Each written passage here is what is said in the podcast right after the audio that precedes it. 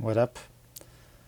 Oye, pues estoy, estoy esta semana en Dallas. Estoy en un evento padrísimo que luego te podré platicar, o bueno, en alguno de mis correos. Si no estás registrado ahí en, en juandiegonetwork.com, te puedes apuntar para estar recibiendo correos míos de Connie Raya, etcétera, novedades, cosas muy personales, mías. De repente son como libros. Pero bueno, se pone buena la cosa. Ahorita estoy en Dallas Estoy en, un evento de Cent Ventures con emprendedores católicos. Otro rollo. Pero bueno, después, después platicaré más, más a detalle de qué rollo. Después te voy a platicar. Pero, pero bueno, entrando al tema de este episodio. Es un episodio que salió en marzo del 2019. O sea, hace un año y medio hace un año y medio, sí, tal cual, marzo del 2019. Y, y es con Javier Lozano, que es el fundador de las clínicas del azúcar, y está haciendo pues, cosas padrísimas. Ha hecho cosas padrísimas, de hecho pide por él esta semana, la semana pasada, esta semana, está por, por tener está teniendo su, su, ¿qué es? Cuarto hijo, creo. Cuarto, quinto hijo, ya ni sé. Pero, pero bueno, creo que mucha gente Em, se ha beneficiado, no, no creo, mucha gente se ha beneficiado, todo lo que él ha hecho. Este episodio tuvo muchos comentarios, muchos testimonios de cómo, pues cómo su liderazgo, aún siendo invitado él de los, de los pocos invitados del mundo a participar como joven en Davos, en el Foro Económico Mundial, liderazgo empresarial, pero siendo súper católico y así, realmente tiene mucho, mucho que enseñarnos a todos los que estamos pues dedicados 100% a cosas de él aún en nuestro trabajo, pero también a, gente que, a lo mejor dice, pues no sé cómo hacerle, ¿verdad? Eh, para en mi, en mi negocio, en mi trabajo, etcétera, pues meter a Dios, servir a los demás. Y al final, pues son obras, obras de misericordia, ¿verdad? Corporales, la que, lo que él está haciendo y todo, pues basado en, al final, una doctrina social de la iglesia, en lo que nosotros, como católicos desde el Evangelio, pues el Señor nos, nos enseñó que debemos de hacer. Ojalá que disfrutes esta platicada y bueno, pues ahí te acordarás de Lalo, quien ha abandonado un mucho. Pero bueno, pronto estará de regreso de ciertas formas y, espero que disfrutes. Te veo del otro lado. Ah, antes de, de irnos, acuérdate los Juan Diegos, un grupo privado de Facebook que tú puedes ser parte para evangelizar a través de podcasts, conectarte con otros de los podcasteros de Juan Diego Network, con, gente que está incrustada en diferentes partes de la iglesia, en diferentes partes de Estados Unidos, de Latinoamérica, de España, de todo el mundo, ¿no? Los Juan Diegos. Ahí en la página de Juan Diego Network en Facebook, ahí puedes ver, le pones en groups o en grupos y ahí te va a salir. Ahora sí, a la platicada Platicando en Católico es un podcast en el cual buscamos conversar con gente que está en diferentes trincheras dentro de la iglesia, para que nos platiquen por un lado cómo Dios los ha llamado y por otro lado lo que hacen en y por la iglesia. De esta forma esperamos conocer más a la iglesia de hoy en día, enriqueciéndonos de testimonios y dándonos ánimos para entender nuestra vocación y lugar en la iglesia, así como respetar, pero sobre todo amar más a nuestra madre iglesia.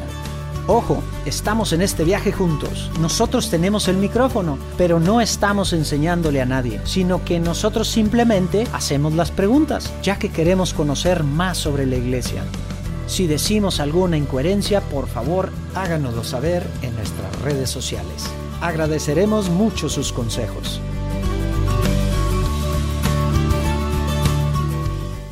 Bien, pues aquí les presentamos este nuevo episodio donde tuvimos oportunidad de platicar con Javier Lozano.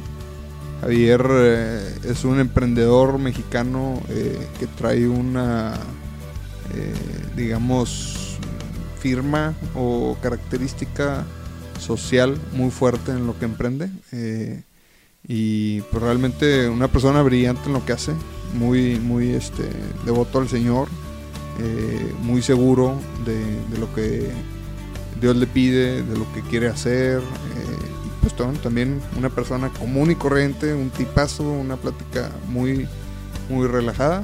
Este, ¿Qué más podemos Sí, decir de él? O sea, a mí conocer a alguien así que, para empezar, estudió ingeniero físico industrial, que se supone que pues ya para eso pues necesitas un coeficiente intelectual, pues algo, luego MIT, y luego todo lo que está haciendo, bueno, lo que hizo en, en Tanzania, Sudáfrica, etcétera, como que siempre con un sentido social muy grande, eh, y, y, pues bueno, todo esto pues ha sido reconocido también, no nada más no nada más con, con la gente que está beneficiando, sino varias de las cosas con lo que está logrando hacer a nivel, digamos, pues ya empresario, eh, con, con temas como Davos, etcétera, como que Foro realmente Mundial. es algo muy varios premios que ha, re- que ha recibido como que realmente ver que alguien católico que no oculta su fe como que no es tan común al menos no en nuestro país y él como vive su catolicismo personalmente pero también en su pues en su negocio que van a entender ahorita que no es un negocio tal cual verdad sino es una empresa social que él nos explica qué es eso pero realmente, pues no sé, como que ver a gente católica viviendo su fe así hoy en día, pues da muchos ánimos, ¿no? Así es, así es. Pues esperemos que lo disfruten. A nosotros nos encantó la plática y pues que Dios, que Dios los bendiga. Ánimo.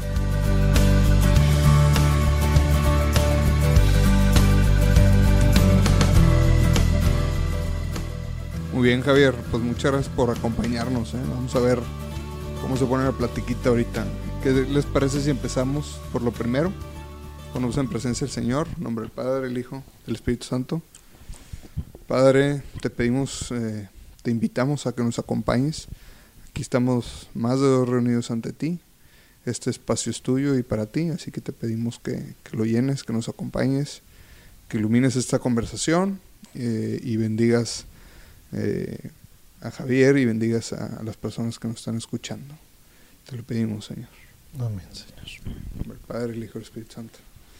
¿Qué onda, Javier? Oye, pues gracias por eh, aceptar la invitación. No tenía el gusto de conocerte, pero bueno, pues por aquí un amigo en común te, te convocó para que vinieras aquí a, a platicar con nosotros. Este, ¿Cómo has estado? Eh, todo muy bien. Muchísimas gracias por la invitación, Lalo, José Manuel. Este, un gusto estar aquí. Gracias, gracias. Oye, pues empezamos. A ver, platícanos un poquito de ti, de dónde eres, qué estudiaste, tienes familia, eh, etcétera. Así, digamos, el background básico. Claro que sí. eh, soy de aquí de Monterrey. eh, casado ya un poco más de 10 años. eh, tengo tres niños. Un niño, dos niñas. Y bueno, uno, Dios mediante, en camino. Ándale. Este, Felicidades. entonces va, va creciendo también la, la familia. ¿Cuánto tiene el mayor? Eh, está por cumplir ocho años. O sea, se van a llevar ocho. eh. 8, 6, 4. Eh, sí, bendito Dios. Y eh, bueno, un poco de mí estudié ingeniero físico industrial en el TEC. El IFI. El IFI, Eh, todo el este- mundo, cuando yo estudié ahí en el TEC, me acuerdo que los IFIs eran como que no, esos vatos están en otro nivel. O sea, Y bueno, la física siempre me ha, Sí, me ha encantado. No tanto, era más, este, las matemáticas eran un poco más complicadas, pero muy bonita carrera. Este, y bueno, luego hice posteriormente una maestría en, en un MBA con enfoque en emprendimiento e innovación eh, en MIT. ok, ¿qué edad tienes, perdón? Tengo 40 años. Ándale, pues se ve más joven ¿eh? aquí para los que no lo, no lo conocen. Más que nosotros, al menos. Sí. Eh, no lo han corrido sin aceite pero bueno. El Este, dormir bien, dormir bien todos los días. Híjole. Oye, y un poquito el background de, de cómo a lo largo de tu vida te has acercado a Dios o cómo, cuál, ha sido, cuál ha sido el rol de Dios en tu vida a lo largo de los años. ¿Qué nos puedes platicar al respecto a eso? Este, claro que sí. Bueno, definitivamente muy, muy importante, ¿no? Este, para mí el objetivo es de siempre de cómo hacemos las cosas, pues es la es, es la santidad y la salvación. Este, pero bueno, un poco eh, digamos que cómo, ¿Cómo cómo ha sido mi conversión, ¿no? Este, yo creo que bueno, empecé muy, muy chiquito. Eh, yo soy el cuarto de, de mi casa, eh, los cuatro cesárea. Entonces, eh, bueno, mi mamá me platica que cuando eh, tenía cuatro meses de embarazo, el, el doctor le insistía mucho en que abortara, porque pues, este, era muy riesgoso, que la matriz iba, iba a tronar. Y bueno, pues ella muy, muy valiente siempre le decía que pues esa era una decisión de Dios, ¿no? El doctor le insistía, oye, piensa en tus otros tres hijos, este, piensa en tu esposo. Y mi mamá siempre fue, eso es una decisión de Dios. Y cuando eh, llega el 12, bueno, el 11 de diciembre, eh, el doctor llega, yo tenía, bueno, en siete meses de embarazo, entonces llega el doctor y le dice, ¿sabes que Tu matriz ya no aguanta, tenemos que operar. Y mi mamá le pide a, mi papá que se vaya rápido a la basílica y, que le, y que le pidiera a la Virgen, uno, pues que se lo encomendaba y dos, que le diera un mes más. Entonces llega el 12 de diciembre, el doctor la checa y dice, bueno, aguantas un día más. Llegó el 13, bueno, un día más y un día más.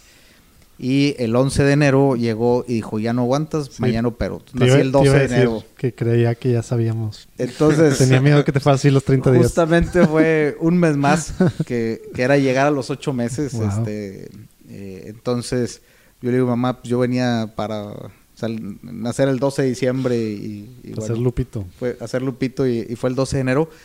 Y, yo creo que, bueno, pues de ahí viene un, amor muy especial que le tengo a la Virgen de Guadalupe. Y, que, bueno, ¿Y, eran muy devotos en tu familia? O sea, ¿eran, eran muy, eh, digamos, pegados a la fe? ¿O simplemente era como en algunas familias que pues simplemente en problemas pues había que hacer las mandas? No, no, siempre este, la, la piedad sí estaba muy presente. Mi mamá este, eh, siempre también ella muy devota a la medalla milagrosa y este la Virgen de la medalla milagrosa y, y no siempre siempre muy presente porque este, realmente en, nuestra familia a mí me, me gusta mucho cuando pues, David también platicó algo así y varios de los entrevistados o cuando no, no nomás en el podcast no te toca escuchar así testimonios de gente que con mucha fe le pide algo a Dios o sea es como ya das por hecho el milagro porque confías tanto en el Señor y confías en lo que está en sus manos y, siento que a las generaciones más jóvenes nos cuesta más trabajo. O sea, no es práctico. Un poquito. Porque no es práctico. O sea, no es práctico decir, estoy en el hospital, mi esposa está con un tema grave y me dice, láncete ahorita a la basílica. Y no tiene sentido. A rezar. Oye, pues este, no es práctico. No, no, ¿Por qué? Pues no confiamos en Dios, no confiamos suficiente y, y no acudimos a Él y no pedimos su ayuda, ¿no? Sí, no, este, definitivamente. De hecho, este cuarto eh, hijo que estamos esperando en el justamente por en diciembre, principios, nosotros hemos perdido dos, este, ya en los meses seis. Y, y, este último venían síntomas muy parecidos, ¿no? Y, este, y luego platicando con un doctor el doctor Jerónimo me dice, arráncate a María Siempre Virgen. Que está nominado para venir aquí también. Y encomiéndaselo. y múltiple. Corrí el, este, y bueno, gracias a Dios lo que parecía imposible, bueno, justo este sábado cumple los siete meses, entonces ya la probabilidad de, de Sí, ya es otra completamente. Pero ahorita que dices eso, eh, bueno, mi abuelita en paz descanse, yo los, los, martes comía con ella. Y una vez estábamos platicando, me gustaba mucho que me platicara cómo era su niñez, etcétera, ¿no? Y es de las santitas, santitas, ¿no? Y una vez, este, yo le decía, abuelita, es que, o sea, como que trae este problema, y me decía, no, pues pónselo en manos de Dios. Y yo, pues sí, abuelita, pero se lo pones y yo sigo preocupado de cuál va a ser el desenlace, ¿no? Claro. Y me decía con una tranquilidad, no, pues ya está en manos de Dios. Este, entonces no, me costaba mucho, me costaba mucho entenderlo, ¿no? Pues sí, pasarle la carga, es lo que nos dicen, así es, pero no lo entendemos. Una anécdota que, que, me gusta compartir mucho es, bueno, hice la maestría en MIT y en MIT aplican 6000, seleccionan 380 para la, la, la, maestría, ¿no? Y entonces de repente dices, oye, wow, pues no, pues este, qué a todo dar, ¿no? Y, siempre digo, bueno, eh, la verdad es que fue a mi abuelita la que me ayudó. Y, y la anécdota es que Digo, claro, estudié muchísimo, presenté mucho el GMAT para tener un buen resultado. Tenía, ahorita platicé un poco la experiencia que había vivido en la Taromar, etcétera, ¿no? Pero eh, yo metí toda mi aplicación en octubre. En diciembre te invitan a una entrevista. Esos 6.000 a 800 invitan a una entrevista y de esos 800 eligen estos 380, 400, ¿no? Entonces, si no te invitan a la entrevista, pues no, no, no te van a seleccionar, ¿no? Entonces, este, recuerdo llegué un martes y con mi abuelita y, le digo, ¿sabes qué, abuelita? Es que estoy muy triste porque ya me enteré que a otros de Monterrey ya invitaron a la entrevista y a mí no me invitaron. Y si no me invitaron, pues no, no me van a... No hay forma. Pues no, hay forma de, que pueda quedar en la maestría, ¿no? Y mi abuelita iba todos los días a misa de 5 ahí en San Juditas. Y me dice, ah, no te preocupes, yo ahorita le pido San Juditas. Y yo, bueno, es que sí, abuelita, pero es un poco diferente, abuelita, ¿no? Este, pero bueno. Y este, y, y la sorpresa, regreso a mi oficina y a las 5.02 recibí un correo de MIT invitándome a la entrevista. Entonces, pues cuando me dicen, oye, claro, hice todo, por supuesto hay que hacer bien las cosas, ¿no? Y, la aplicación muy bien hecha, etcétera. Pero si me dicen, bueno, ¿y, y, cómo lograste irte a MIT? Pues mi abuelita y San Judita. Qué padre. Oye, eh, regresando un poco a, tu familia, dices tu niñez vivían así y, y después tú en algún momento Digo, platícanos a lo mejor un poco de tu adolescencia y cómo entra a lo mejor el tema de que de repente decidiste eh, irte a la taromara. ¿Cómo, ¿Cómo pasó eso? Este, sí, eh, bueno, principalmente creo que muchas veces cometemos el error de, formar a nuestras familias en, en, una fe, pero en una fe que, que es más consciente como de las formas, ¿no? O sea, de este, oye, es que tenemos que rezar el rosario, es que tenemos que ir a misa, es que tenemos que hacer esto, pero a veces poco nos preocupamos de sobre todo sentir el amor de Dios. O sea, el, la, iglesia nos va poniendo eh, recomendaciones que nos hacen vivir pues, de una manera más agradable y este entonces creo que una parte que sí eh, yo viví mucho de mi mamá es que íbamos a misa, rezamos el rosario, etcétera pero siempre fue muy enfocado a, al amor de Dios, ¿no? O sea, hay que ir a misa porque, o sea, porque Dios nos quiere, quiere que sepa de nosotros. no por obligación o por cumplir. Eh, exactamente, ¿no? Como que... Eh, entonces, bueno, una, una infancia muy tranquila, digo, nada, nada este, especial, este, con mucho amor de mis padres.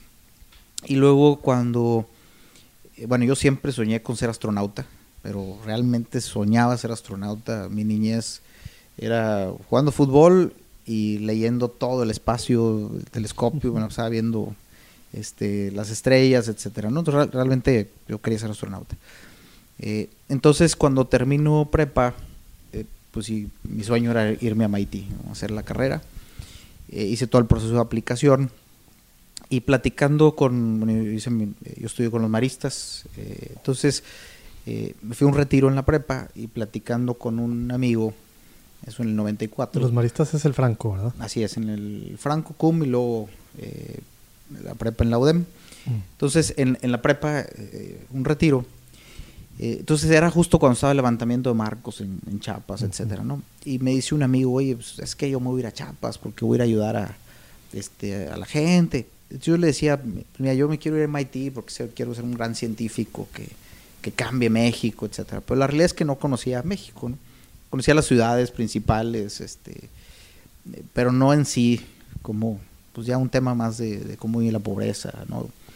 Y entonces, bueno, pues ahí fue cuando decidí eh, irme a la Sierra Taromara a través de los, de los eh, maristas. Mm. Eh, y bueno, nuevamente, ¿no? Como creo que como Dios va poniendo las cosas, los maristas tienen varias eh, casas donde reúnen voluntarios. Entonces yo iba a ir a una, Norogachi. Eh, cuando llego a Krill, que iba a pasar la noche, al día siguiente me iba a Norogachi, eh, pues de repente me dice el, ahí el, como el hermano superior de la casa, me dice, no, tú vas a estar aquí en Krill. Y le digo, ¿y por qué? Pero pues que yo estoy en Norogachi. me dice, no, lo que pasa es que nos dijeron que tú vienes a formación para ser marista. y le dije, no, yo vengo nomás a hacer voluntariado. Entonces, total, hubo una confusión enorme entre los maristas de la sierra. Ya te andaban ordenando. Y ya me andaban ordenando. Total, me quedo en Krill. Y todo el primer mes, mi, pues digo, Krill es como si fuera Villa Santiago. O sea, no, no es nada como que, bueno, en no ese es momento, lo que querías ir. sí me disgusté un poco con mis papás, pues mi gente, mi papá, bueno, el sueño de que me iba a MIT, de repente no, siempre no, me voy a la Tarahumara y, y, y, entonces de repente acabé en un pueblo como Villa Santiago, que no tenía nada que ver con, con la, sierra, los indígenas, y mi función era limpiar la casa, barrer, hacer la comida. Y entonces realmente se me salían las lágrimas y yo le decía a Dios, o sea, yo confié en que me estabas pidiendo algo y dejé ir a Haití, me peleé con mis papás y como que, y vine a qué, ¿no? Y este, y entonces eventualmente, pues me dije, no, pues realmente no venía esto. Y, y dije, pues ni modo, voy a, voy a aceptar como el, el- con humildad que me equivoqué y pues voy a hablar, voy a regresar, ¿no? Y decía a mis papás, pues disculpen, me equivoqué y, y este, en, en mi rebeldía de irme a la tarahumara, ¿no? Y entonces platico con el, con el hermano superior y le digo, ¿sabes qué? Pues no es a lo que yo venía.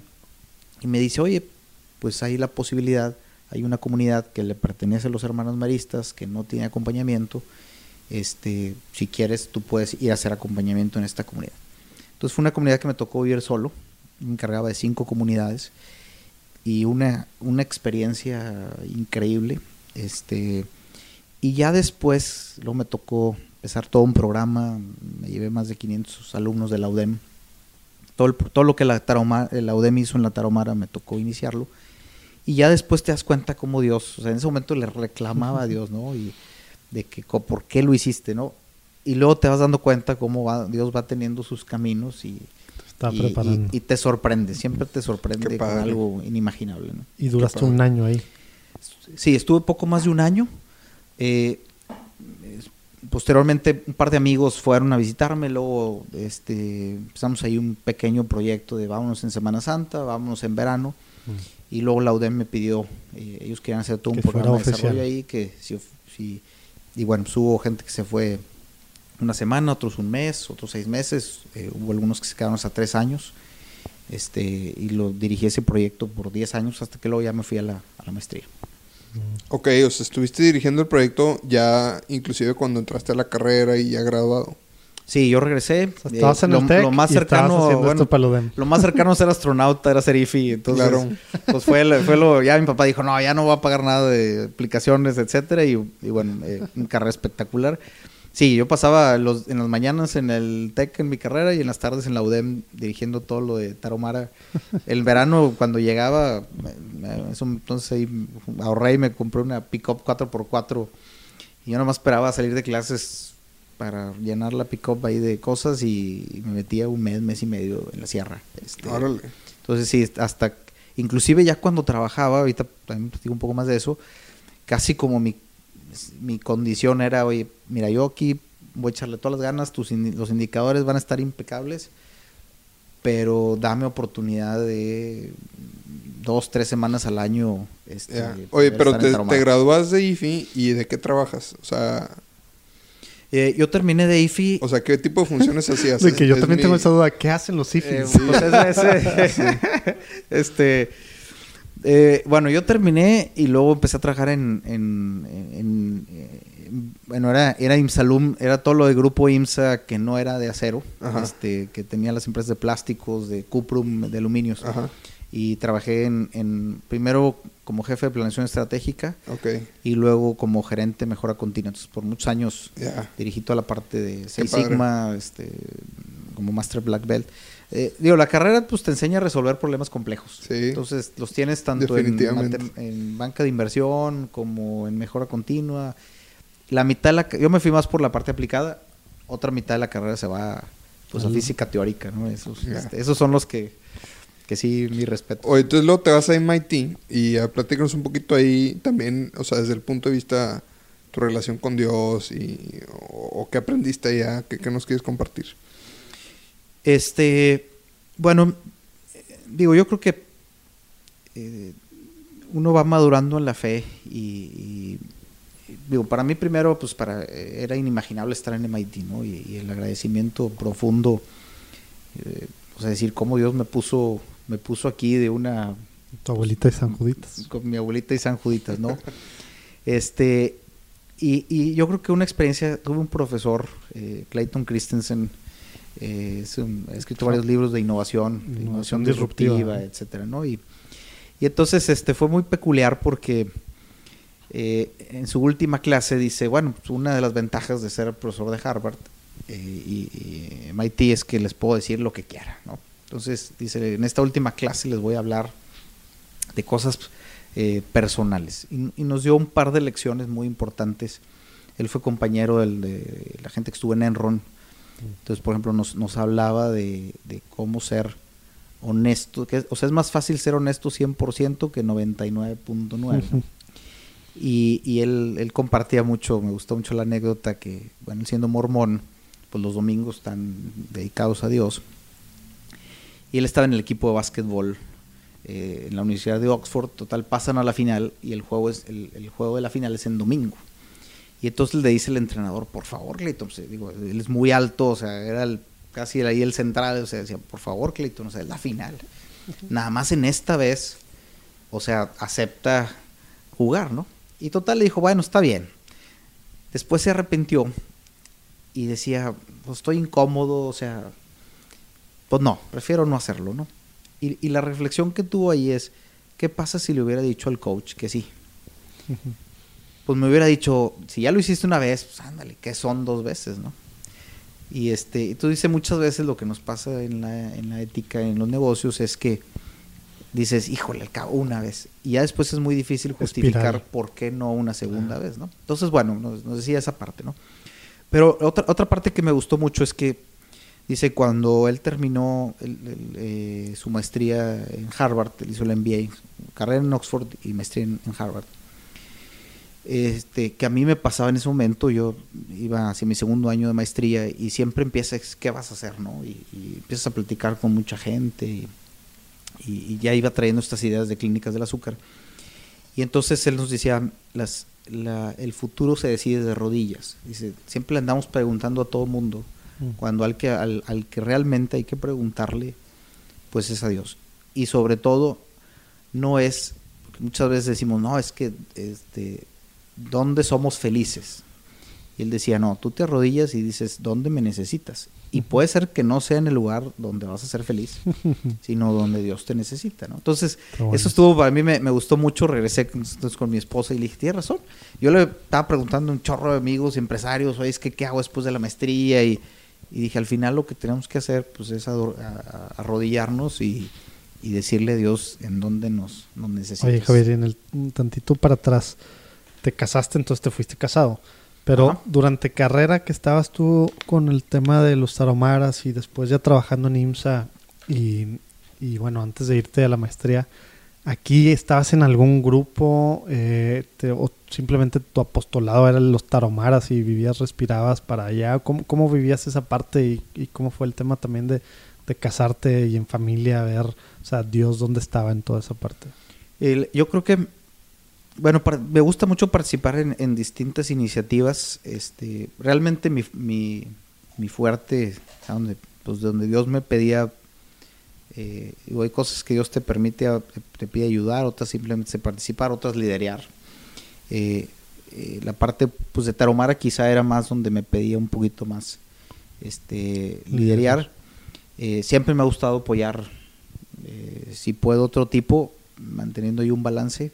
Yo quizá mi vida siempre ha sido sobre tres, sobre la misa diaria, sobre el rosario también las veces que más puedo diariamente, se, eh, se me complica un poco más a veces, este y en su momento la, la, la parte de, de Taromara. Este, yo creo que eso, eso fue lo que fue for- formando este eh, mucho de lo que de lo que posteriormente O también sea, eso es lo que hacías tú en tu, en tu día a día, desde carrera hacías eso y lo seguías haciendo después. Sí, así es. Y te casaste y siguiste haciéndolo y con tu esposa pues viste que querías una familia similar o cómo estuvo esa parte. Sí, bueno, este, tengo también la, la, la bendición de tener una esposa, este, eh, fabulosa. Eh, bueno, un, un- un hobby que yo tengo es, me gusta mucho leer Vida de Santos. Desde muy chiquito y, y me encanta leer sobre los santos. Ahorita, este, ahorita nos recomiendas algunos. este y, y luego leer mucho sobre las revelaciones que Dios ha hecho este y, y- y te encuentras como eh, o sea Dios da cualidades tan diferentes eh, y, la ventaja de los santos es que hay uno para cada quien o sea tú dices no es que yo quiero a alguien que sea muy oye pues está San Ignacio oye es que yo quiero otro que sea más o está Santa Teresa O sea, siempre hay uno con el que te identificas no y puedes pedir este su, su apoyo y protección intercesión, su sí. intercesión este entonces siempre el ir conociendo la diversidad, los retos que, que pasaron cada, cada uno de ellos y, y cómo Dios fue este, actuando en, en sus vidas, eh, y que inclusive muchos de ellos pues ni se imaginaban, ¿no? O sea, te- es donde Dios te sorprende y, y- y a veces yo creo que hoy los jóvenes tienen mucho miedo al futuro eh, porque si tú sueñas en grande, pero dices, ¿cómo le voy a hacer? O sea, no suma. O sea, si, si yo quisiera, oye, clínicas del azúcar, vamos a hacer tantas clínicas y vamos a crecer, y, y- y veo mis fuerzas y, y mi inteligencia, pues me apanico. O sea, digo, no, no da. Pero cuando dices, pues no da, pero por algo Dios me está inspirando y Dios me va a ayudar, este, y, y en su momento, aunque no va a ser fácil, pero es donde en- en- enfrentas el futuro con más, con más confianza, ¿no? Este. Si no, pues te apanicas. Claro. Pues sí, confiar en él, ¿no? Y a veces como que, oye, pues tú me lo estás pidiendo, pues ponme los medios, ábreme las puertas que abrir. Sí, sí, sí, y siempre te los pones, no, no hay ni la menor duda. Oye, y empezó entonces ahora sí, así en resumen concreto, ¿qué es Clínicas del Azúcar? Ya que sacaste el tema. Eh, Clínicas del Azúcar es una empresa social, eh, que es una, una empresa social, eh, bueno, son clínicas de atención eh, para personas con diabetes, hipertensión. Eh, somos en una red de clínicas, somos ya los, los más grandes de México. Y aunque, bueno, nuestro principal enfoque ha sido cómo hacer que cada vez cueste menos, en, la injusticia que hay en el tema de salud es que si tienes dinero puedes tener una atención especializada muy buena y en el caso de diabetes tu probabilidad de complicaciones es menos del 4%, pero si no tienes dinero no puedes acceder a una atención especializada y tu probabilidad de complicaciones sube hasta el 60%. Entonces Wow. el dinero es, es, una, es un predictor de tus complicaciones. Entonces para mí esa es la injusticia y eso es lo que estamos tratando de resolver y lo estamos tratando de resolver. Pues no, eh, digo, he hecho fundaciones, he hecho empresas y, y en este entonces lo que dijimos es, pues más que si cuesta 20 mil pesos al año atenderse la diabetes y la gente puede pagar 5 mil, pues en lugar de buscar donativos de 15 mil y que la gente pague 5 mil, eh, nuestro objetivo era cómo ser el McDonald's, o sea, cómo nos, nos quebramos la cabeza, cómo metemos mucha tecnología Para lograr que cada vez cueste menos y eso hace que la gente pueda tener acceso. Y eso es una cosa que yo aprendí en Taromara, que para hacer el bien hay que hacerlo bien, o sea, no nada más es llegar y decir, quiero ayudar a, a los Taromaras. Si no hay una innovación, si no hay algo que cambie las condiciones, pues realmente no es de buenas intenciones, ¿no? Entonces, tiene que haber innovación, tiene que haber este tecnología atrás para que entonces la gente pueda eh, acceder a un servicio de, de calidad. Entonces, bueno, eso es lo, lo, lo que hacemos. Hoy tenemos 12 clínicas. ¿Cuándo Eh, empezaste? Empezamos en el 2010. Eh, ¿Lo Este- definiste como una empresa social? ¿lo dijiste? Una empresa social eh, porque eh, mis socios son fundaciones eh, y nuestro principal objetivo es que más gente se pueda atender. O sea, en lugar de decir preferimos menos pacientes y cobrar más y ganar más, nosotros preferimos decir, y, y todo el- que ha invertido con nosotros, un poco el tema es, aquí probablemente tengas una rentabilidad mucho menor, pero porque nuestro principal objetivo es que más gente este, se pueda atender. O sea, el- nosotros es cada vez un precio menor para que tengamos más, más acceso. Este, O sea, y- literal una SA con socios que, que estás tú, digamos, y están fundaciones, tal cual. Así es, así es. Entonces, eso es muy innovador también en ese sentido porque normalmente la fundación es, oye, doy un donativo Ujú. o tienes el inversionista que quiere rentabilidad muy alta. Y, y- y- y entonces es un tema de decirle a la fundación, mira, eh, ponme el capital para hacer las clínicas, este, voy a lograr ser eficiente y pues te lo puedo regresar, no sé con cuánto retorno, pero si te lo puedo re- regresar y tú puedes ayudar, seguir ayudando con ese dinero, pues, pues este fabuloso. Pero sí nunca comprometemos el impacto social, o sea, siempre este, si tenemos que ser más pacientes, si tenemos que este, ganar menos, este, siempre va primero Antes que el retorno. social. ¿Y Así es. empezaste así? O sea, ¿empezaste con las fundaciones o dijiste, pues lo tengo que armar y luego los voy convenciendo? Me da mucha curiosidad esa parte. No, desde el, desde el inicio. O sea, se este, aventaron contigo. ¿Tú ya habías sí, visto el modelo en algún otro país o algo? No, o sea, no, no. un hobby tuyo es leer de la vida de los santos y otro es romper paradigmas. básicamente. No, bueno, mira, yo creo que Es que, es que mira, el, el- por ejemplo, cuando hacía el tema de Taromara, realmente yo nunca quise crear un programa, ¿no? Simplemente pues, fueron unos amigos de que, oye, vamos a la Taromara, llévanos a la Taromara, y ah, pues vamos, y luego, oye, este, pues luego les dijeron amigos de amigos, y eh, yo creo que también muchas de las cosas que Dios te va inspirando no son ruidosas, o sea, no es así de, oye, pues es que voy a conquistar el mundo, ¿no? Eh, en, el, en el caso de clínicas, eh, yo me voy a la maestría realmente sin saber qué iba a hacer. O sea, yo dije, voy a la maestría, voy a disfrutar. Oye, ¿y qué vas a hacer cuando te gradúes? Pues no sé. Y, y entonces, este, como hobby, bueno, cuando tú estás en MIT, puedes tomar la mitad de tus clases en Harvard. Y pues, en, en la Taromara lo que sucede, regresando a Taromara, es que cuando la gente se enferma, los doctores van cada dos meses. Entonces, si tú te enfermas, pues tienes dos opciones. O caminas ocho horas o esperas a que el doctor venga. Entonces, muchas de las complicaciones en salud que tiene la gente no es porque son muy complejas, sino porque Sí, se complican por el tiempo. pues, pues se complican por el tiempo, ¿no?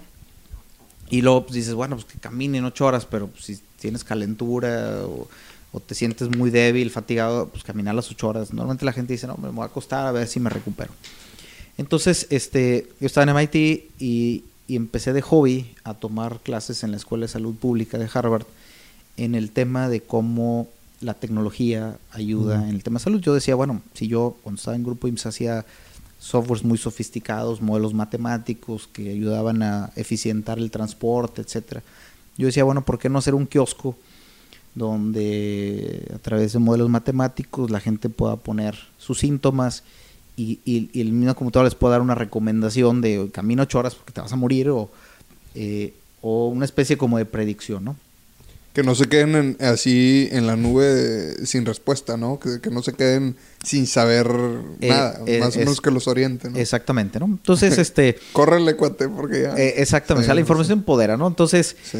Eh, uno de mis, mis primeros proyectos fue con el secretario de Salud de Tanzania en cómo diagnosticar pie diabético para las islas de Pemba y Zanzíbar, porque solo tienen un especialista en Dar-es-Salaam.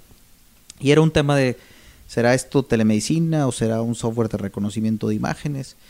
Entonces, este, muy, muy bonito proyecto. Y después eh, hice otro proyecto con un grupo de hospitales en Boston de cómo la tecnología le ayuda a pacientes con diabetes para mejorar su adherencia al tratamiento, tener una mejor comunicación O sea, médico-paciente. ahí empezó tu involucramiento con la diabetes, ¿no? Que, Así es. que es un, un jugador importante en, en todo esto. Así es, este, y era un hobby, ¿no? Sí, la forma de llegar a los que realmente no tienen acceso. Así es, este, y entonces, pues aprendí mucho de diabetes, desde tecnologías de punta hasta cómo llevarlo a comunidades rurales.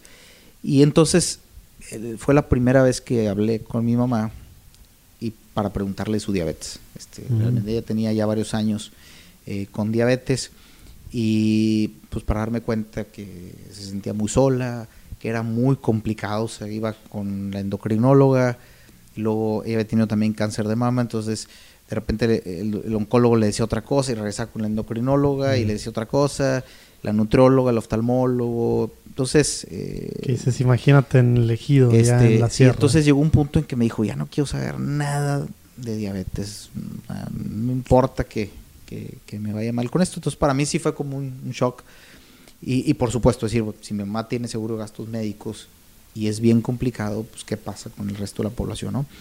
Y, y fue muy sencillo, para mí era como, el aha moment fue, ¿por qué no existe el McDonald's de la atención en diabetes? Una, donde estuviera todo en un solo lugar, donde fuera fácil. Yo soy apasionado de la tecnología. de- Oye, del estabas, retail. estabas este, comiendo en un McDonald's cuando se te ocurrió esto. Pues me encanta, el- eh, bueno, a mí me gusta, eh, siempre me gusta cómo, cómo Las uno historias. puede ahorrar o tener, a mí me gustan mucho las eficiencias, pues era gerente mejora continua.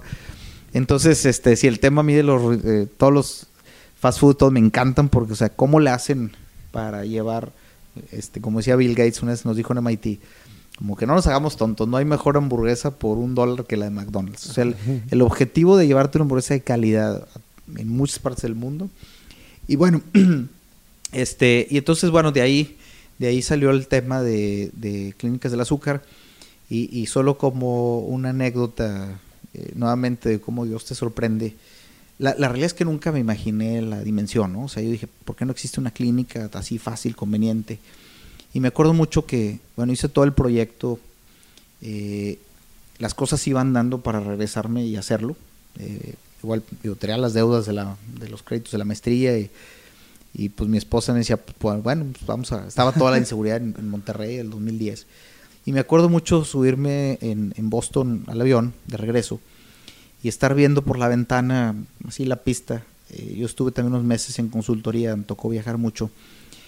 Y estaba viendo así la pista de, la, aterrizaje y pensar, decir, bueno, yo creo que va a pasar muchos años en que me vuelva a subir un avión, porque pues voy a ir a poner una clínica eh, en Monterrey, pues, una de las colonias periféricas, pues realmente no va a tener por qué viajar, ¿no? Y, y bueno, años más tarde este, resultó que lo que hacemos es, sumamente disruptivo, somos los primeros a nivel mundial que creamos un concepto de retail en, alrededor de diabetes. Eh, hemos creado mucha tecnología alrededor para lograr que eh, pues cueste muy poco comparado. Y, eh, y bueno, soy, la mayoría de las fundaciones que nos fondean son internacionales. Eh, soy consejero para el Foro Económico Mundial en, en, temas de salud y de behavioral science. Entonces, ten, tenemos reuniones en, en, varios países, la reunión de consejeros en Dubai. Entonces, ahorita me toca casi una o dos veces al mes viajar a, a pues, muchas partes del mundo y, y siempre la, de hecho, pues, a mi esposa a veces se, se enoja porque siempre dice, oye, la gente me dice, ¿por qué viajas? O sea, si las clínicas están en Monterrey, Saltillo, ¿por qué viajas?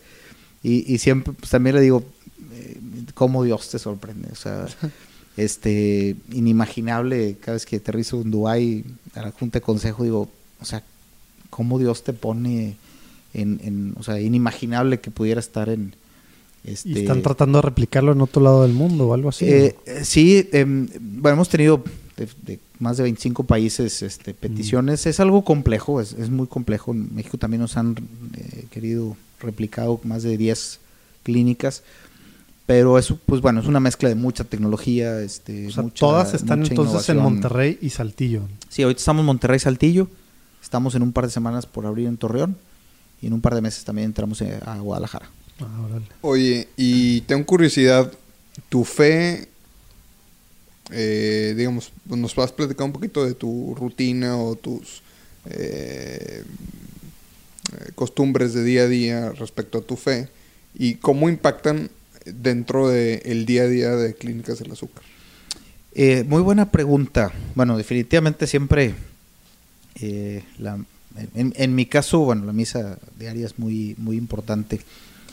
Eh, yo creo que como impacta en la organización, eh, pudiera resumirlo de dos maneras. Uno, sí soy muy explícito de que lo, los seres humanos no somos como submarinos, ¿no? Que vamos a misa el domingo, eh, haz cuenta, sales a la superficie, abres, abres el, el, el, la capota y hace cuenta que respiras y, ay, y de repente, bueno, pues la cierras y el domingo, órale. Y este, o sea, realmente somos seres, eh, o, o, sea, no somos empresarios de lunes a viernes, sociales el sábado y espirituales el domingo, realmente somos empresarios sociales y espirituales de lunes a domingo, ¿no? Y a veces que estoy en misa y se me ocurre una idea de, de clínicas, este, y a veces estoy en clínicas y, pues agradeces, este, o, haces una pequeña oración. Entonces realmente somos, somos muy eh, integrales, ¿no? Entonces, eh, una cosa que siempre me gusta mucho eh, poner en la empresa es, es, es, esa libertad de decirle a la gente, la fe es importante. Eh, a las 12 hay algunos que tocan una campana, rezan el ángelus, la empresa está consagrada al Sagrado Corazón de Jesús, al Inmaculado María y a San Miguel Arcángel. Y toda la gente que trabaja para clínicas sabe que está consagrada. La este, todos saben y tenemos de todas denominaciones, hay gente que dice yo no creo en Dios y, y, no es un tema de, o sea, para mí no es la evangelización de decir, oye, mira, es que ven porque quiero que te pongas a rezar, no. Es decirte, la fe es importante. Y si para ti la fe es importante, aquí tienes un espacio donde puedes mostrar tu fe. Este, si quieres ir tú a misa en la mañana, si quieres ir en la tarde, si quieres, este, o sea, como a ti te guste, este, expresarla como Dios le, Sí, le das va el hablando. espacio y nadie se tiene que esconder de nada. Exactamente, solo que, o sea, si tú eres, de, oye, pues voy a rezar el año a las 12 en mi oficina y que nadie me vea, no, o sea, es decir, aquí tú puedes juntarte con varios y decir, oye, vamos a rezar el Ángelus. Ahora, nunca te vamos, a- si tú dices, oye, yo no creo en Dios, Horas menos. nunca te vamos, si no, este, entonces vienes y simplemente hay un espacio, porque creemos, yo creo que es muy importante, este, y yo lo puedo decir, eh, o sea, sin Dios, a veces, eh, una vez en una conferencia me decían, oye, este, si puedes no hablar de Dios, eh, o sea, habla del emprendimiento, y le dije, "Mi- es que yo no sé cómo hacerlo sin Dios. Este, o ¿Y sea, te dejaron darla de todos modos? este, sí, sí, sí, pero este, o sea, eh, yo no sé hacerlo sin Dios. Le o sea, pusieron la musiquita como en los Oscars. de que este, no, eh, digo, no, no es tampoco verse muy papista, ¿no? Pero, pero realmente No, pero hay gente que sí lo que puede, eres ¿no? O sea, oye, hay unos cuatro, ¿no? Súper brillantes que yo, yo la realidad es que, este, sin Dios, o sea, he, te- he tenido equivocaciones tan importantes que Dios maravillosamente la ha corregido. Entonces, digo, sin Dios ya hubiera quebrado como tres, cuatro veces. este, Traicionarías este, la esencia que te ha permitido estar. Sí, sí, ¿no? O sí, sea, sí, exac- exactamente. Como este, a veces decía una vez también un, un mentor, digo, no, de repente dice, oye, ¿qué clínica eso va creciendo? Le digo, no, no crees que somos tan, tan cuerdos, ¿no? la realidad es que Dios ha...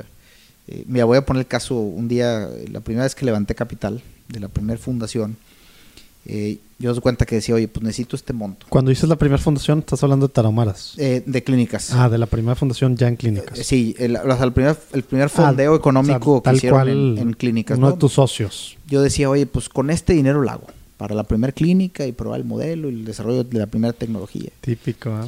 Y, y, y normalmente pues te pone eso. Y entonces el cuate me insistía, me dice, oye, mira, te voy a poner un poco más. Y yo le decía, no, es que no lo necesito, con esto tengo. Y con esto ya hice bien, es más, ya hasta calculé un extra por si... Y me decía, déjame ponerte un poco más. Bueno, total le tomé todo el, el- el dinero que proponía. Y dime cuánto necesité. lo que él había puesto, ¿no? Entonces, y, y, y una vez me decía uno, oye, es que qué buena ronda hiciste y cómo le calculaste. Te soy dije, un "No, genio. si, si yo lo hubiera calculado, hubiera quebrado la mitad. Este, y ahí es donde dices, cómo Dios se hace presente. O sea, te va poniendo esta gente y, y se va haciendo presente y te va ayudando a que las cosas salgan bien. Ha sido muy difícil, por supuesto, retos enormes, este, es- de esos días muy complicados, pero siempre con la confianza de que, pues por algo, si es, si es de Dios y, y- y- y, pues porque Él así lo quiere.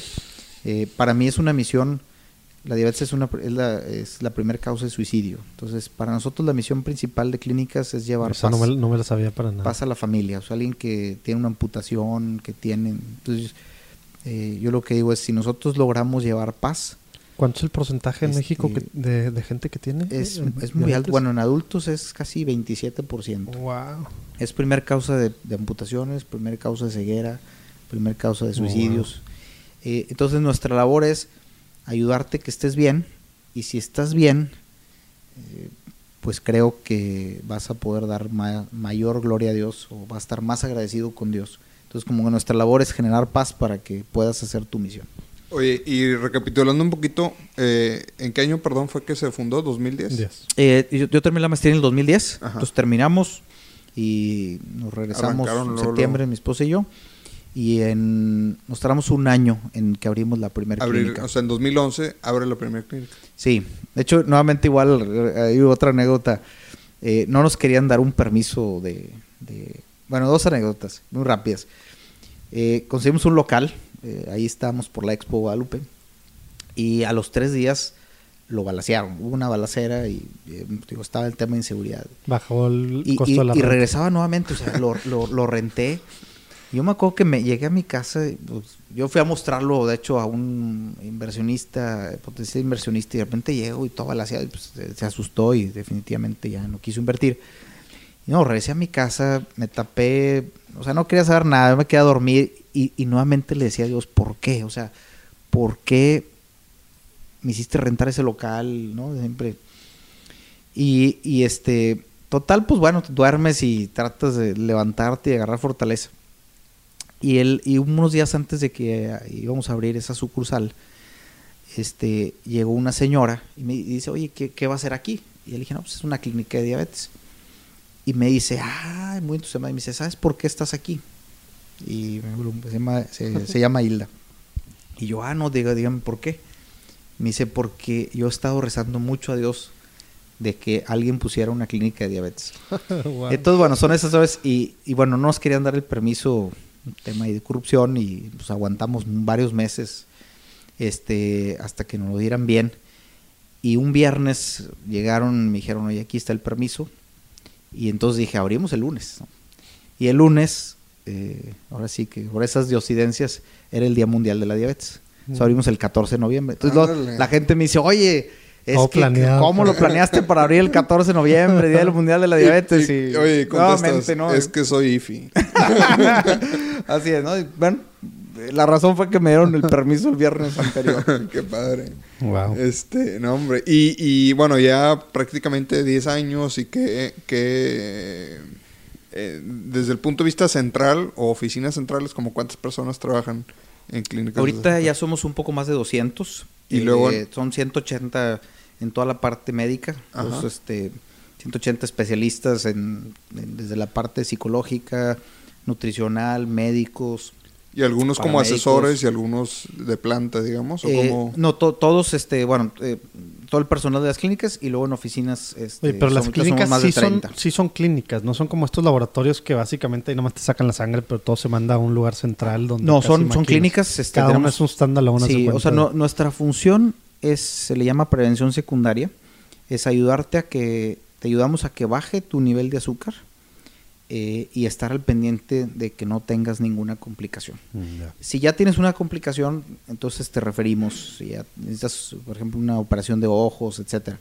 Entonces, este, nuestra labor es eh, ayudarte a que si tienes diabetes, eh, te baje tu nivel de azúcar y no tengas ninguna com- complicación. Qué padre. Este, Pues se me hace que podíamos platicar horas de este tema, Javier, pero... No, pues es fascinante, es fascinante y, y, este y bueno, creo que Oye. podemos hacer mucho bien también desde nuestras sí. profesiones. Antes de que pasemos a la polémica sección de, de preguntas rápidas, hay una...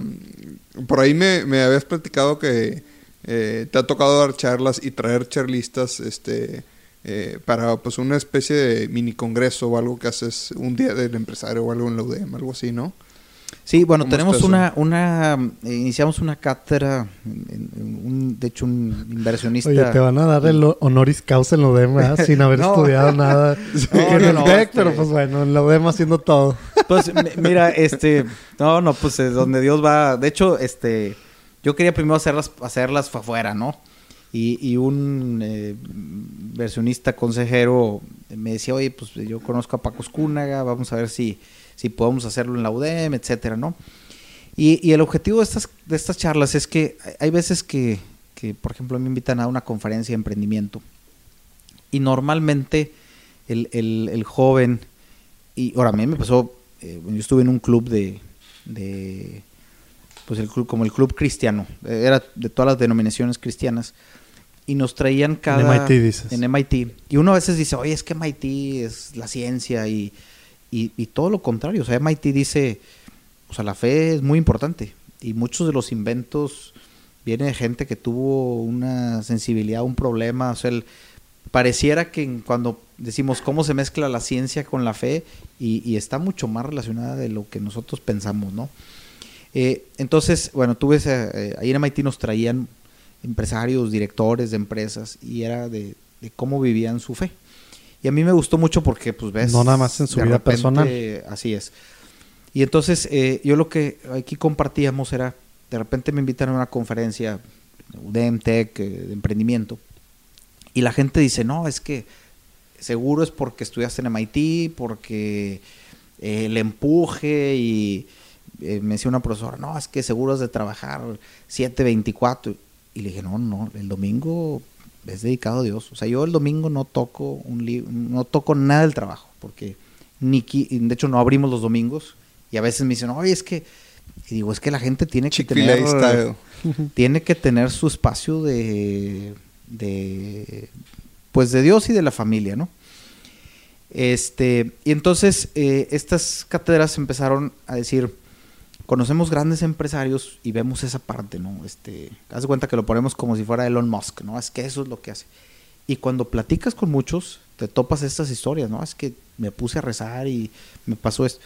Y entonces estas, estas cátedras, eh, llamamos fe y congruencia eh, eh, liderazgo profesional, lo que buscamos es, eh, hemos tenido como Pancho Garza de, de Arca, Mario Páez de Sigma, bueno, ahora en- eh, hacia la UDEM. Y, y si la, o sea, la pregunta es, tú como director general de una empresa tan importante, ¿cómo vives tu fe? Y bueno, te sorprendes Qué padre. que de repente decisiones, oye, vamos a rezar el rosario y, y tomar decisión. Nosotros, a veces decisiones muy importantes como equipo directivo, este, hemos, nos hemos ido a, a- a misa. Yo cada vez que voy al DF, de todo el equipo lo tenemos. Haz de cuenta que siempre el, eh, ir con la Virgen de Guadalupe a la Basílica es como una reunión. O sea, nosotros aterrizamos, vamos a la Basílica y está calendarizado como si fuera una junta más Ya. en la Ciudad que de como decía Lalo al principio, como que a veces suena contraintuitivo, ¿no? O sea, tienes cierto tiempo y en vez de dedicárselo a solucionar el problema, a pensar, a hacer números, a planeación estratégica, vas a perder el tiempo para ir hasta la basílica, a estar un rato hablándole a la Virgen. O sea, no, no tiene sentido para la gente que, digo, pues bueno, aún para muchos que queremos, ¿verdad? Y que queremos hacer eso, ¿cómo se No, hace pues eso? qué, padre compartir Claro, eso. O sea, pues es este una lección para todos nosotros. Qué padre. Sí, es que si, si, Gloria a Dios. si piensas que con tus fuerzas logras las cosas, entonces caes en eso, ¿no? Ahí empieza el engaño, ¿no? Tengo que trabajar mucho porque entonces con eso puedo lograr más. Eh, Este, y cuando dices, pues realmente es Dios el que potencializa todo lo que hacemos. Y le estás poniendo su lugar. tal Este, cual. sí, entonces, pues hay que darle su lugar. Eh, De hecho, lo- lo- los días 12 de diciembre es la peregrinación también de la empresa y, y hacemos un día de agradecimiento, es el día de, agra- de agradecimiento a todos los empleados. Y de repente, o el Viernes Santo, ¿no? Es Semana Santa, y, y un día me decía la de Recursos Humanos, oye, este, pues ya cerrar 12 clínicas, pues ya tiene un impacto económico Claro. importante, ¿no? Y me decía, seguro que, que cerramos. y le dije, mira, yo una cosa así, con Dios no me meto. Eh, a, a él sus cosas, nosotros nuestras cosas, más yo ahí no o me le meto. dices, mira, pásale al Santísimo, le, le Este- consultas y lo vienes y me dices, Sí, ¿no? o sea, tenemos, eh, si lo ponemos, vamos a decir, en días hábiles, 220, tenemos 218 días para subir las ventas, este, no tratemos que de esos dos este, recuperemos, entonces sí, nomás ahí con, con- ya con, con Dios no me meto. Oye, y una pregunta, ¿las cátedras estas están dirigidas a estudiantes, supongo?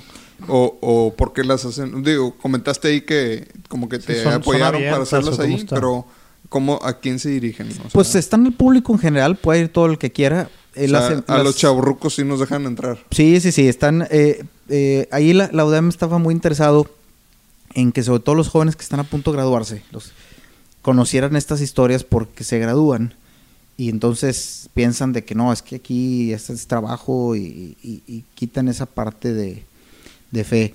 Eh, mira, nuevamente la parte profesional, cuando yo estaba por irme a Tarahumara, recuerdo que un familiar eh, no estaba muy contento y me decía, pues bueno, vete a la Tarahumara y el día que estés muriendo de hambre, pues nomás no me pides, ¿no? Haz de cuenta.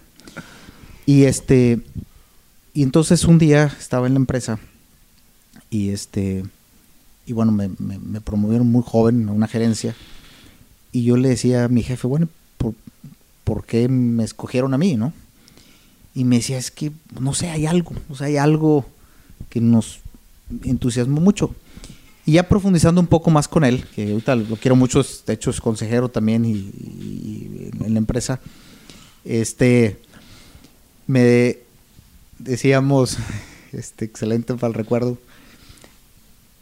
eh, me decía, ¿sabes qué? Yo creo que hacer lo de Tarahumara, porque cuando estaba en Tarahumara me tocaba hablar con eh, la gente de la comunidad para hacer los proyectos, luego venía con empresarios a pedir los donativos, entonces me decía, oye, nosotros vemos que haces una, tú puedes estar presentándole al director general, y luego estás en la parte de operación hablando con la gente, y entonces regresaba mucho a mi mente decir, mira qué ironía, lo que pareciera que en Tarahumara Perdí de tiempo. era pérdida de tiempo, como eso.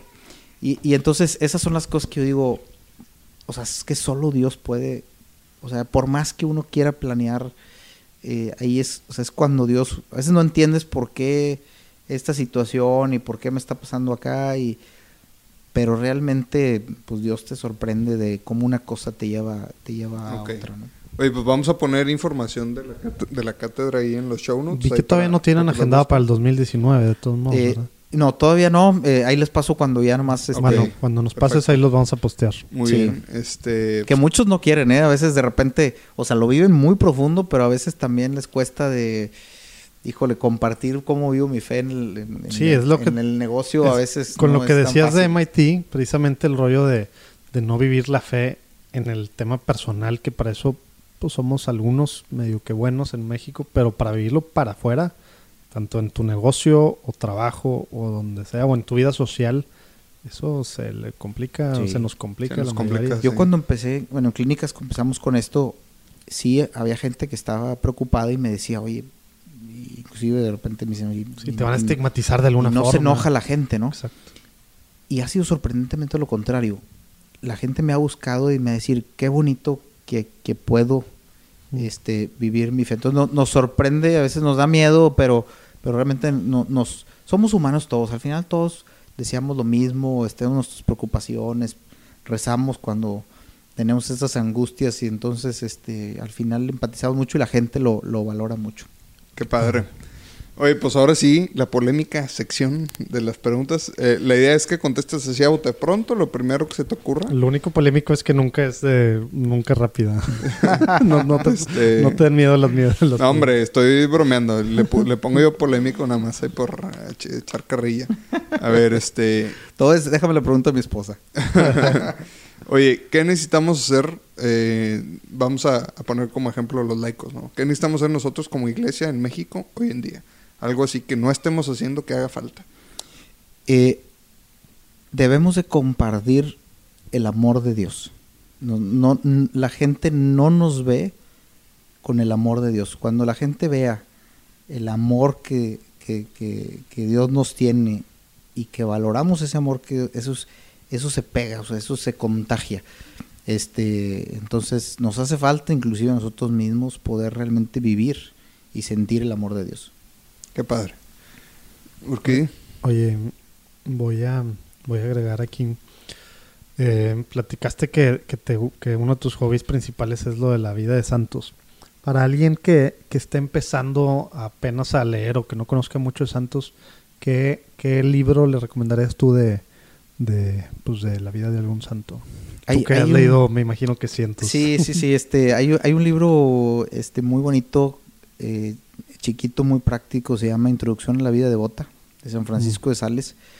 Este libro, eh, su prima, se llama Filomena, o- le, le, le pide muchos consejos continuamente, oye, ¿qué hago aquí? ¿Qué hago acá? Entonces, final, eh, entonces es como que toda la, com- el- el- la, recopilación, la recopilación de recomendaciones.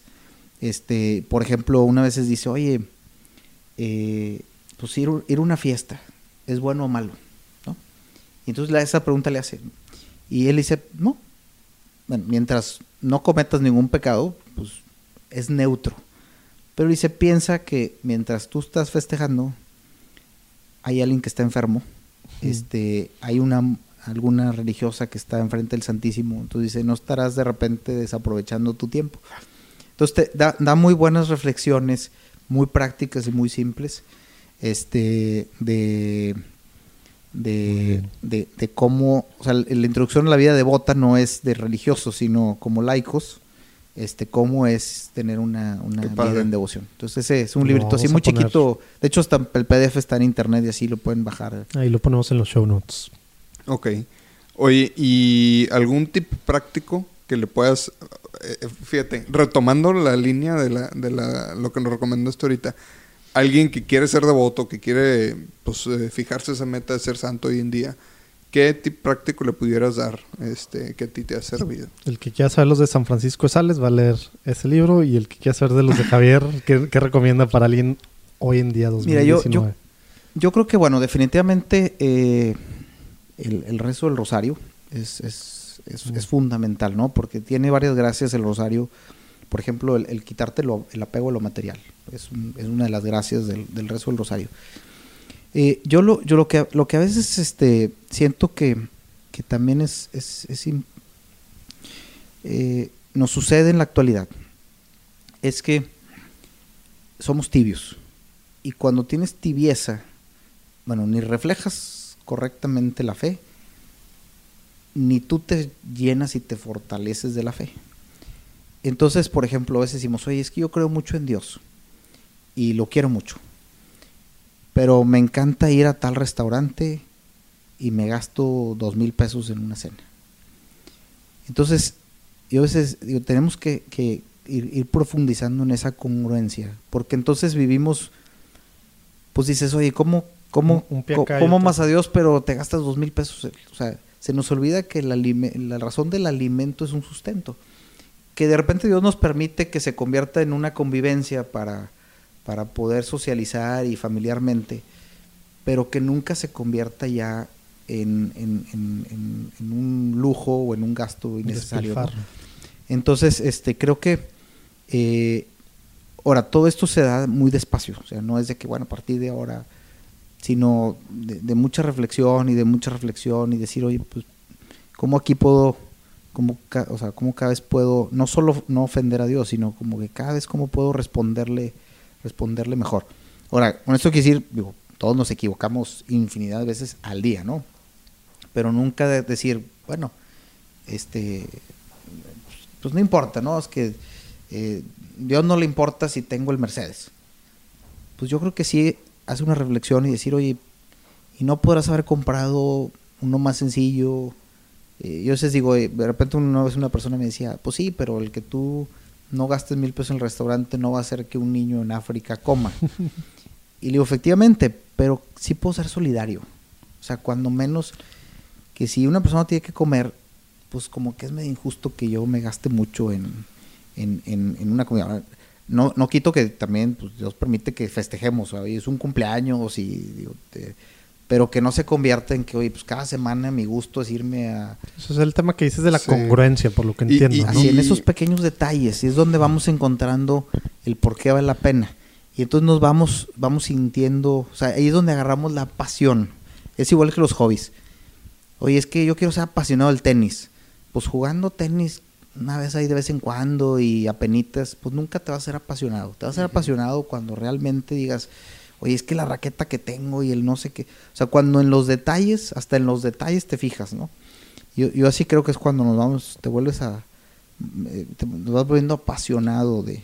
Y, yo creo que es un tema no tanto de, de, juzgar si tú te gastaste mil pesos allá o tres mil pesos acá o cinco mil acá. Es un tema de que, eh, pues tal vez te van haciendo, o sea, cada quien lo que quiera, vale, está bien, pero a mí me nace, que se me hace incongruente eso, me nace que Dios me pide tener más este, solidaridad con, mis hermanos, me nace que es innecesario eh, este gasto porque pues no lo necesito y pues también a veces cuando nos vamos arropando y nos vamos cargando de cosas del mundo, por así decirlo, pues vas perdiendo esa atención a Dios, a esa centralidad que, que merece, ¿no? Yo no sé si... Sí, no, definitivamente. Yo creo que, el, diablo es muy astuto. Eh, de hecho, hasta, hasta, en lo, hasta en lo bueno también luego se mete el, diablo, ¿no? Yo, por ejemplo, tengo muchos amigos que, que gente que conocí desde la taromana, ¿no? Y, cuando tú eres joven tienes esa, ese gusto por, por la solidaridad, por ayudar, ¿no? Pero luego empiezas a trabajar y lo primero que te dice la gente es que no, ya olvídate de eso. Tú piensa en ti. Y entonces, pues es el diablo que muy astuto empieza a decir, oye, entonces, eh, yo inclusive, por ejemplo, hay gente que, oye, le ha apasionado clínicas del azúcar y de repente, no, es que allá voy a ganar el doble. Y pues a mí me pesa mucho porque, pues el diablo a todos, y yo, yo estuve una vez súper emproblemado y no íbamos a poder arrancar clínicas del azúcar y luego me hablaron, me habló un ex jefe y me dice, oye, este, supe que traes problemas, vente y te voy a pagar un chorro. Y y después lo vi, pues es una tentación, ¿no? De hoy. Sí, no es que él sea malo, ¿no? Es una circunstancia que se te pone en la vida que te distrae del plan de Dios, por así eh, decirlo. Es correcto. Entonces, este, pues muchas veces es ir respondiendo a esas inspiraciones donde puedo hacer esto este, o puedo hacer un pequeño sacrificio y luego no falta el miedo de que, ay, no seas exagerado. Eh, aparte, Este- nada más re- digo, recalcando, la pregunta era para ser santo. Y santo no es ser decente, ¿verdad? O sea, ser santo es como tú estás diciendo, es vivir la congruencia al máximo y es pues hasta que duele, ¿no? O sea, literal, ¿verdad? Digo, siendo feliz y todo en el camino, ¿verdad? Pero, Pero está muy bueno el tip. ser Yo, yo, santo yo es- creo Si que... es- si es de largo plazo, un voy es que maratón. es un tema de santo, ¿verdad? Pues si quieres ser medio que medio, pues, pues no, ¿verdad? no hagas esto. Si quieres ser santo, pues tienes que fijarte en todos los detallitos, como tú dices. Claro, tienes que ir poco a poco, este, y es de tiempo, Dios. ¿verdad? Dios nos da tiempo, me decía, me gustaba mucho como decía un marista. Pues Dios no te juzga, no te juzga mañana. Te da tiempo. Entonces es, es ir poco a menos- poco a creciendo las. Oye, virtudes. a, a a menos veces, que te a veces de broma decimos, no sé, regresando a un retiro o algo. No, hombre, que nos agarre ahorita. Ah, sí, sí, sí. Bueno, hay, hay, una, hay un librito muy bueno de María Sima. Este, ella eh, bueno, dedicó su vida a interceder por las almas del purgatorio y le hacen una entrevista a un reportero eh, de, de mucho lo que las almas le han dicho de, del, del purgatorio. Es muy chiquito, se llama Sáquenos de aquí, que es toda la petición que le hacen, le hacían las almas del purgatorio. Muy y preguntas muy comunes así de, oye, ¿qué te han dicho las almas de esto y qué te han dicho las almas de aquello? Y bueno, parte de, de una recomendación que dice María Sima es, Ya vi que está el PDF también. es este, sí, ahí el- el- y una de las recomendaciones que dice María Sima es, es eh, eh, la novena, una novena de Santa Brígida. Entonces es una que se reza por un año. Mm. Este, y bueno, pues te, como la del Sagrado Corazón los viernes de nueve meses te, te, te ayuda un poco a garantizar ahí que, te- te- bueno, lo que dice mucho las promesas es que te va a Dios dar un conocimiento unos días antes de tu muerte para que puedas tener un profundo arrepentimiento. Ah, Entonces, mira. bueno, ahí también es el- otro tip de, de la, la novena de Santa Brígida. Hasta hay una app ahí que para que vas haciendo el tracking de cómo la vas rezando. Oye, pero sí, muchos de los tips que nos han dicho los entrevistados o los que con los que platicamos, ¿verdad? No me gusta decir la entrevista, es pues sí, de la oración parte todo. En este caso tú das particularmente el ejemplo de, de- del rosario, ¿no? Y la misa, por supuesto, y- pero digo, las gracias que derraman a partir de, de estar en ese contacto con- to- continuo con Dios, ¿no? Este, muy padre. Muy bien. Oye, pues este, ya para cerrar, eh, ¿hay algo que te gustaría agregar? Este, vamos a poner información, pues, de felicidades por la empresa, muy padre todo lo que hacen de, de Clínicas del Azúcar, ahí tienen su website clínicasdelazúcar.com, ahí lo van a ver en los show notes, también de la cátedra, este, algo más que te gustaría agregar, este, algún Eh, comentario. Sí, bueno, yo creo que yo agregaría, mira, un- hay un tema, eh, siendo consejero del Foro Económico, y eso, pues esto va para muchos jóvenes.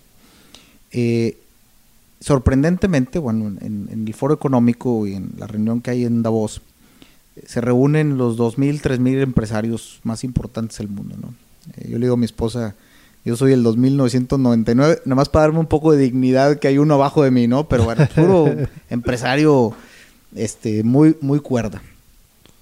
Y lo que me ha sorprendido es que en los últimos años el grado de angustia y ansiedad del grupo es enorme. De hecho, hasta ya el, foro está reconociendo como un tema importante la depresión, la angustia que está viviendo los integrantes del foro económico. Y tú dices, son los 3.000 personas más ricas del mundo.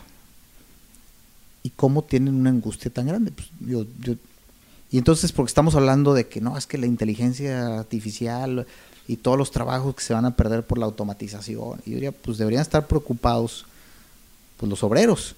Pero ¿cómo estás preocupado alguien que tiene 3 billones de dólares, no? Este, y entonces, eh, eh, de, a partir de ahí, he hecho una reflexión importante y, y algo que me gustaría compartir es, eh, el futuro, yo, yo soy muy optimista del futuro. Este, la tecnología solo se transforma. Como antes había gente con diablitos repartiendo secciones amarillas, ahorita están arriba de una moto de Uber y al rato, o sea, realmente las tecnologías solo se van a ir transformando. Pero es, es, el, es el, el, hombre como centro de, de, la vida. O sea, yo no estoy optimista en el futuro porque la tecnología va. Yo estoy, yo soy optimista porque el hombre tiene una capacidad de amar y de transformar. Y cualquier problema que se nos vaya presentando tenemos la capacidad de ir encontrando una, una solución. ¿no? Entonces, yo, yo compartiría que, que no, no caigamos en, en, este error de que la incertidumbre hacia el futuro y qué va a pasar y, y, y como decía también otro conocido, es que ahorita mi hijo está están estudiando eh, profesiones que ni en el futuro van a existir y, y digo, es que Así, así es- ha sido siempre. así ha sido siempre. Lo que debemos de hacer es centrarnos en nuestras virtudes, en la confianza en Dios y la tecnología que venga, pues no pasa nada, la utilizamos para, para el bien. Entonces, que, que tengamos, que seamos optimistas en el futuro, porque sabemos que tenemos la capacidad como seres humanos de salir adelante y que Dios, pues al final sabemos que hace pues, cosas inimaginables, ¿no? Entonces, ese sería mi último, confiar en esa parte. Muy bien. Oye, dos personas, antes ya se me estaba olvidando, dos personas que tú nos puedas ayudar que, a, a- a traer aquí, este, que, que creas que, que valga la pena que compartan aquí. Como en los seguros. Que platican. Sí. Dos recomendaciones. Díjole, pues este. Bueno, me decías que Jerónimo. Bueno, es válido, Este- pues ya Jerónimo ya va acumulando medallitas. No Va- hemos hablado va- con él. No hemos hablado con él y le- va a caer el bomberazo Este- eh, de repente. eh, pues bueno, ten- tengo, tengo varias. eh, dentro de, de, por ejemplo, que me que están en mi consejo, este otra persona, Jorge, Jorge Luis Ramos, que llevó la dirección general de cervecería. Este también muy bonito todo su testimonio de cómo mezcla la parte de dirección y, cómo Dios ha, este, también ha sido importante en su vida. Y bueno, déjame pensar ahí un poco más y bueno, también a ver si... No, si te creas, están no creas que te vas a escapar, ¿eh? Sí, no, ahí te voy a estar hostigando. Muy bien. Bueno, pues muchas gracias. Oye, muy interesante la plática. Gracias por, por venir y aceptar la invitación. Eh, a los que nos están escuchando, pues les mandamos un, un- un- un saludo afectuoso y les damos gracias por estarnos aguantando este proyectito que traemos. Y pues bueno, que Dios los bendiga. No se diga más. Pues felicidades también a, a ustedes y que Gloria a Dios. sigan, sigan este, muchas entrevistas más. Gloria a Dios. Ánimo. bendiga. Hasta luego. Gracias por escuchar un episodio más de Platicando en Católico. El próximo lunes tendremos otra entrevista que nos seguirá ayudando a conocer más a la iglesia de una forma diferente. Hay que estar al pendiente. Visita nuestra página de internet www.platicandoencatólico.com.